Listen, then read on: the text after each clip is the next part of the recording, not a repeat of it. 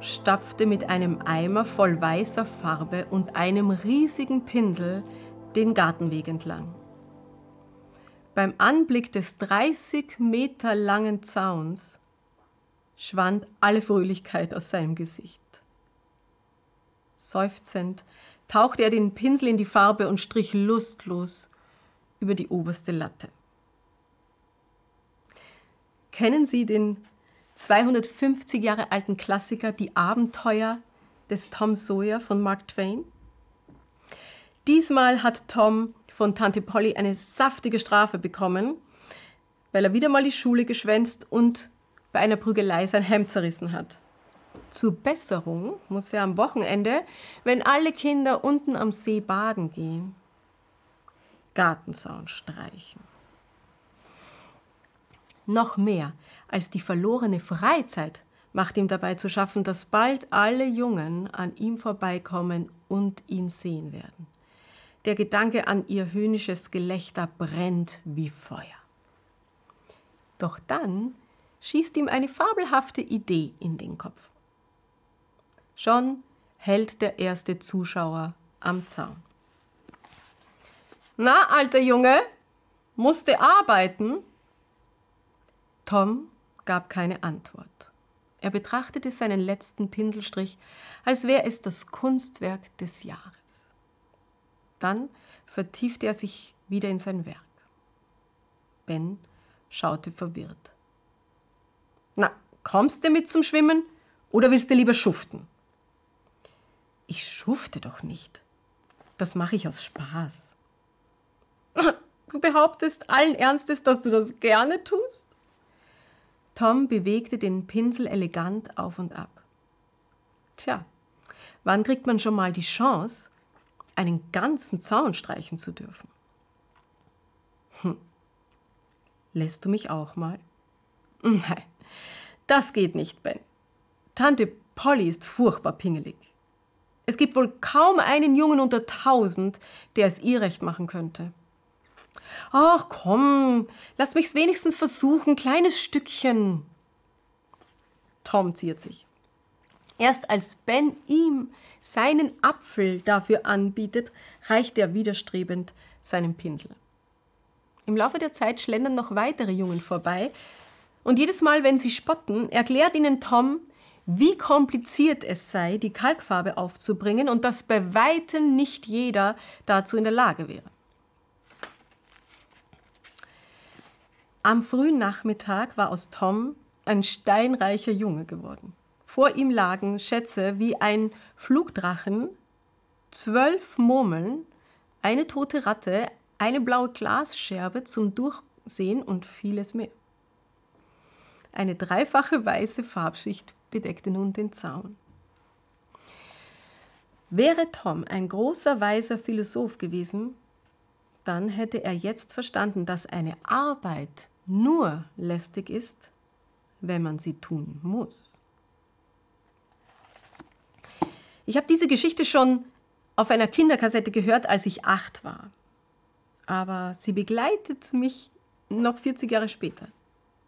Zum Beispiel letzten Dienstag.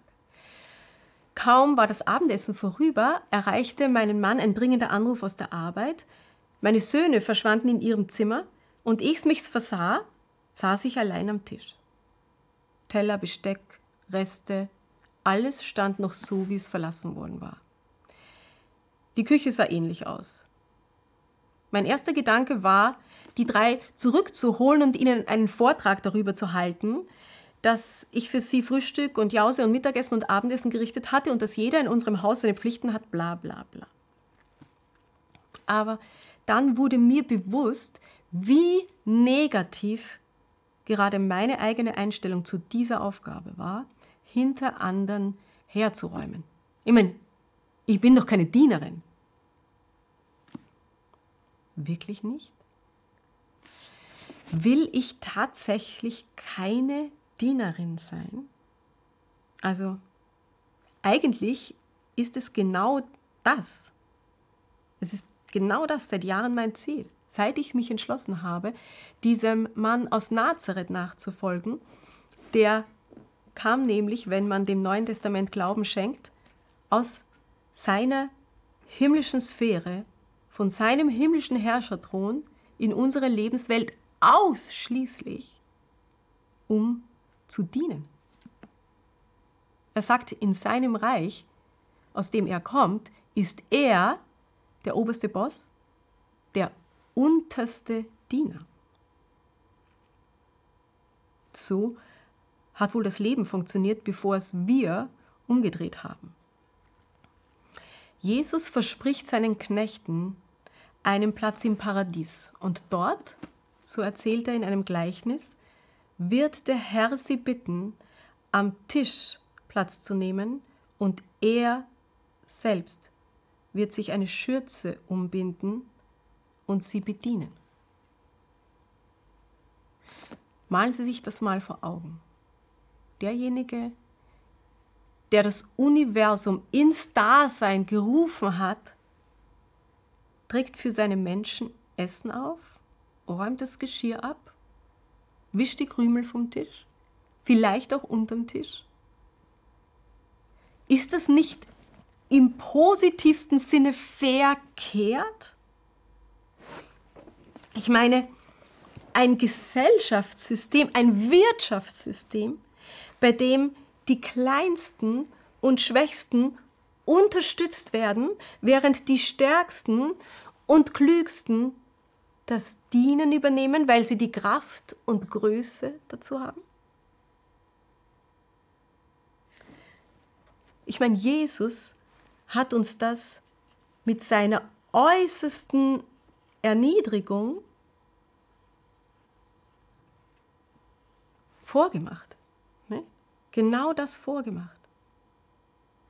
Wenn ich mich jetzt in diese Lebenswelt einreihe, als seine Nachfolgerin, dann kann mir eigentlich keine größere Ehre zukommen, als dass ich für andere den Tisch wische oder das Klo putze, weil ich so weit gewachsen bin.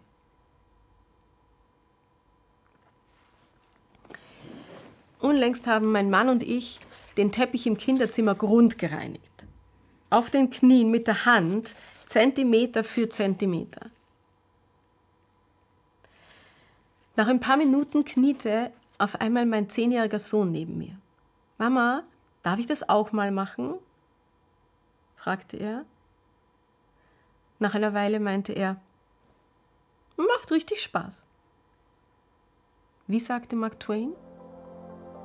Dienen ist nur lästig, wenn man es muss. Shabbat Shalom.